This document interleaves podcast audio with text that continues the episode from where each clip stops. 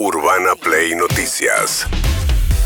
Todos los días, la información destacada. Con las voces de sus protagonistas. Búscanos en Spotify y seguinos para enterarte de todo lo que tenés que saber. Urbana Play Noticias. Un update con la información más importante. Urbana Play 1043. Una nueva experiencia.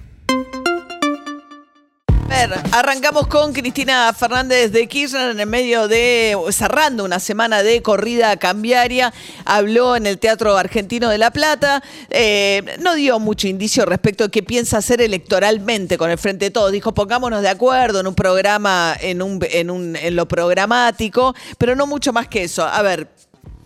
Y la verdad que pensaba venir a dar una clase magistral, pero me parece, Nicolás, compañeros, compañeras, que va a ser algo más que una clase. No, no, no. Tranquilos, tranquilos. Tranquilos. No se hagan los rulos, ya se los dije muchas veces. Ay, Dios. Cristina Presidenta, no se hagan los rulos. Bueno, ahí decía, después dijo yo ya di todo lo que tenía para dar, enseguida lo vamos a escuchar. Esto con relación a si dio algún indicio, si pensaba reconsiderar aquella posición tan drástica que tomó cuando dijo, después de ser condenada por corrupción, dijo no voy a ser candidata a nada, no voy a estar en ninguna boleta. Bueno, no parece haber cambiado de opinión. Eran 20 años del triunfo de Néstor Kirchner. Ese era el tema de la clase magistral en la que empezó a hacer comparaciones con lo que era el 2003, que fue el momento de la salida a la convertibilidad y la actualidad, planteando que lo que es hoy la dolarización es una propuesta muy parecida a lo que fue la convertibilidad que terminó de la peor manera.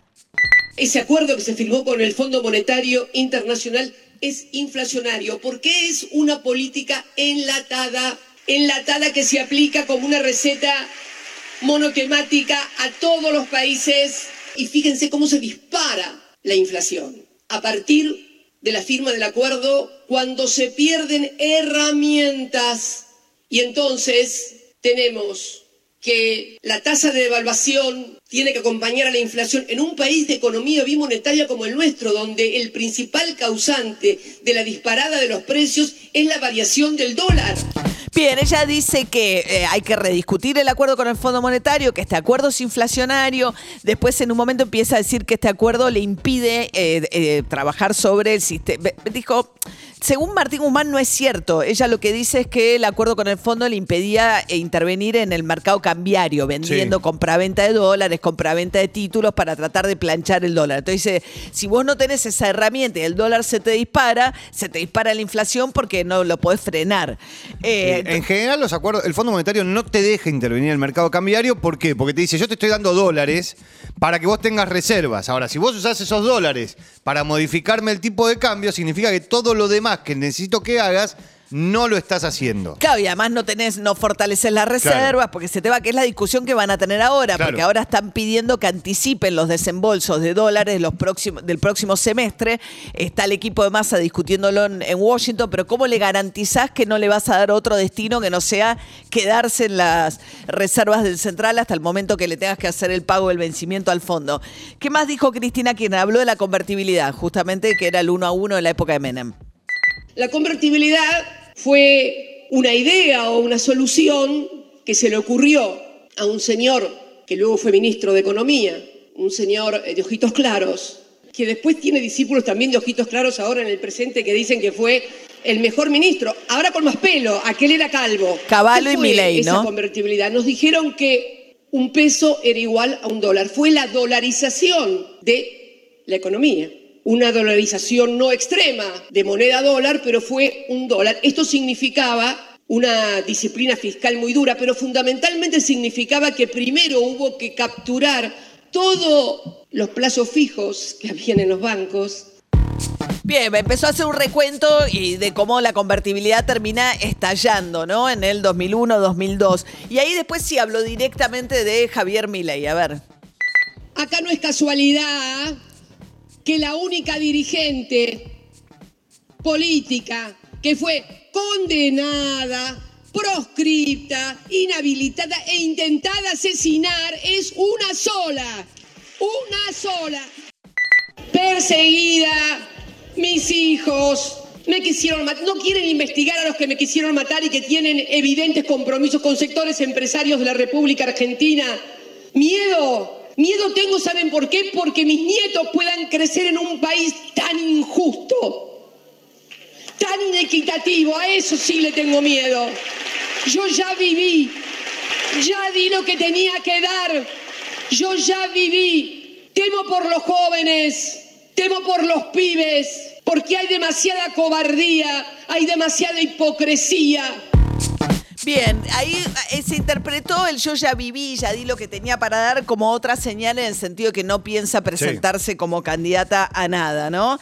Después había uno, ¿qué me venís a joder? ¿De dónde te tenemos bien? ¿no? Señor Pelífero, que era una eh, alusión directa a Javier Milei, que se subió al ring, obviamente, halagado también porque Cristina Kirchner discuta con él. Antes discutía con Macri, ahora hasta se pone a discutir con Milei y pone un tuit y dice, aunque se resistan, le habla a la casta, a partir del 10 de diciembre se quedan sin juguete. Viva la libertad, carajo, que es B corta LLC, eh, que es como firma la- sus tweets eh, Javier Milei. Sí, de, Los liberales. de ahí va. repente Milei habla con los dos expresidentes que tiene eh, la Argentina y se pone en ese lugar. Uno lo halaga, que es Macri, y el otro ahora lo, discute, que es Cristina Fernández de Kirchner. Mientras tanto, Kisilov estaba ahí en La Plata, por supuesto, de alguna manera de anfitrión eh, de este lanzamiento de la Escuela eh, de Dirigentes Políticos Néstor Kirchner. Y claro, él, él él sería el que más le conviene de todos los dirigentes del Frente de Todos que Cristina Kirchner sí se presente,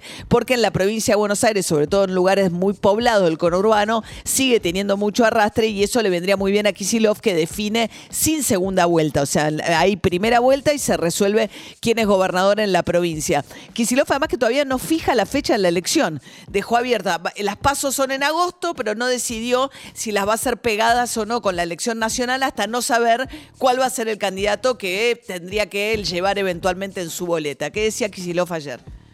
Creo que hay que mostrar esa cuestión de la inminencia de una tragedia porque se viene una posible tragedia. Y si nos perdemos de vista eso, en los jarascas de las discusiones cotidianas, de la coyuntura, hasta de las dificultades que tenemos, creo que estamos equivocados. Creo que se juega este año la supervivencia ya de nuestra universidad, porque ahora se dice de manera a cara descubierta que el proyecto es terminar con todo esto, erradicarlo, dinamitarlo. Cuando hablan de dinamitar, son las universidades, tal vez hablan más abstracto del Estado, pero es eso. Bueno, dinamitar había dicho Macri, ¿no? Dijo, mi ley quiere dinamitar todo, yo casi todo había dicho Macri, que hoy recibe ahora a las 8 de la mañana, muy tempranito, en sus oficinas a los principales dirigentes del PRO, Larreta, Burrich, Vidal, y uno de los temas de discusión va a ser la incorporación de José Luis Espert, justamente para robarle voto a Milei. Volvemos a hablar de Milei, se sumaría Espert, le preguntó, ¿qué hace con los radicales Espert? Y contestó. No, porque competiríamos, o sea, estamos ahí porque nos unen valores como la defensa de la democracia, la institucionalidad, la república, la independencia de poderes, cosa que el kirchnerismo no respeta nada de esto.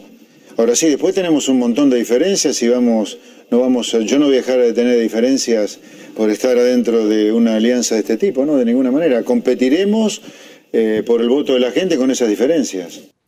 Bueno, hay que ver candidato a qué, ¿no? Claro. Si va de candidato a gobernador o va candidato a la presidencia. Si va de candidato a la presidencia, a la que más afectaría en principio es a Patricia Bullrich, porque es una oferta más parecida, más cercana al- al- a la propuesta de Milei, ¿no? Bueno, por eso es el PRO hasta ahora el único partido dentro de Juntos por el Cambio que oficialmente como partido dijo, eh, todavía no dijo que sí, que lo aceptaba dentro de la coalición. Bien, mientras tanto, Emilio Pérsico contó después la reunión que habían tenido con Sergio Massa, eh, dirigentes sociales, eh, gremialistas y empresarios, con la idea de ver si lanzan, todavía no, no hay detalle de eso, un acuerdo de precios y salarios por 90 días. A ver qué decía Pérsico. un pedido de masa para que después de esto, después que se calme el mercado, porque yo estoy seguro que el dólar va a bajar, porque fue una cosa hecha a los ponchazos, había un atraso, pero no era este que se estaba planteando. Después de eso, eh, sí, eh, eh, juntarnos con los sectores empresarios, apretar, digamos, que apretemos juntos los sectores empresarios para que los aumentos que hicieron ahora desmedidos, pensando que el dólar se iba para, para arriba y que, que, anunciaban catástrofe, eh, para que esos aumentos que se produjeron, para que vuelvan los precios al, al- al precio antes de la crisis, digamos, ¿no? A ver, perdón, empresario se va a juntar este fin de semana, Sergio Massa. Sí. Entonces él, la- dijo que apretemos juntos a los empresarios, dijo Emilio Pérsigo, que era la propuesta de Massa. La verdad es que estas, en el mes de abril fueron con dos listas distintas de suba de precios, eh, muy por arriba de, hay que ver, alimentos y demás, del 10%, ¿no? Sí, aparte lo que, lo que tuvo el sector privado es que bajo la excusa de la reposición y con un dólar paralelo a 500 te subieron todo. Ahora lo que dice el gobierno dice, bueno, a ver cómo hacemos para ajustar hacia abajo, porque hacia arriba todos van, pero nunca van hacia abajo. Bien, eh, hay demoras y cancelaciones en el Sarmiento. Atención, está difícil venir de zona oeste a entrar a Capital este día viernes. Por un lado nos daba cuenta eh, Diego Fernández de un choque en la autopista eh, en la autopista del oeste, justamente viniendo hacia Capital y además hay demoras en el Sarmiento. Bueno, ¿qué más? Ángela Gentili, jefa de epidemiología del Hospital de Niños, celebrando la aprobación, todavía no se vende, eso sería recién a partir de la primavera, de la vacuna contra el dengue. Sí, es muy buena noticia porque es un avance importante. Eh, todo lo que es la prevención del dengue es muy complejo porque es una enfermedad que se transmite por un vector, que es el mosquito. Claro. Entonces, no solo con una vacuna alcanza, sino que también hay que hacer una estrategia más integrada y combatir el vector. Y el vector se combate el mosquito todo el año, no solamente en el momento del brote. Entonces es complejo, pero tener una vacuna va a colaborar fuertemente en la estrategia de prevención, sobre todo que es una vacuna segura, que sirve tanto para aquellos que tuvieron dengue previo como para aquellos que no lo tuvieron. Sí, ahí está la clave también, ¿no? Porque el problema es que los que tuvieron dengue, como nuestro compañero Guido, después quedan eh, en una situación de riesgo y de muchísimo cuidado para no reinfectarse, porque la reinfección es bastante riesgosa. Entonces, la posibilidad de que alguien que ya haya contraído dengue, que se pueda vacunar, es muy importante. También, por supuesto, para los que no lo hayan tenido nunca.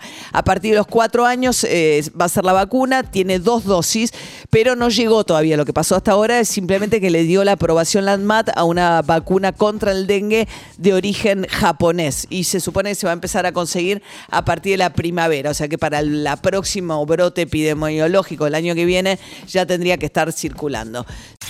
Urbana Play Noticias.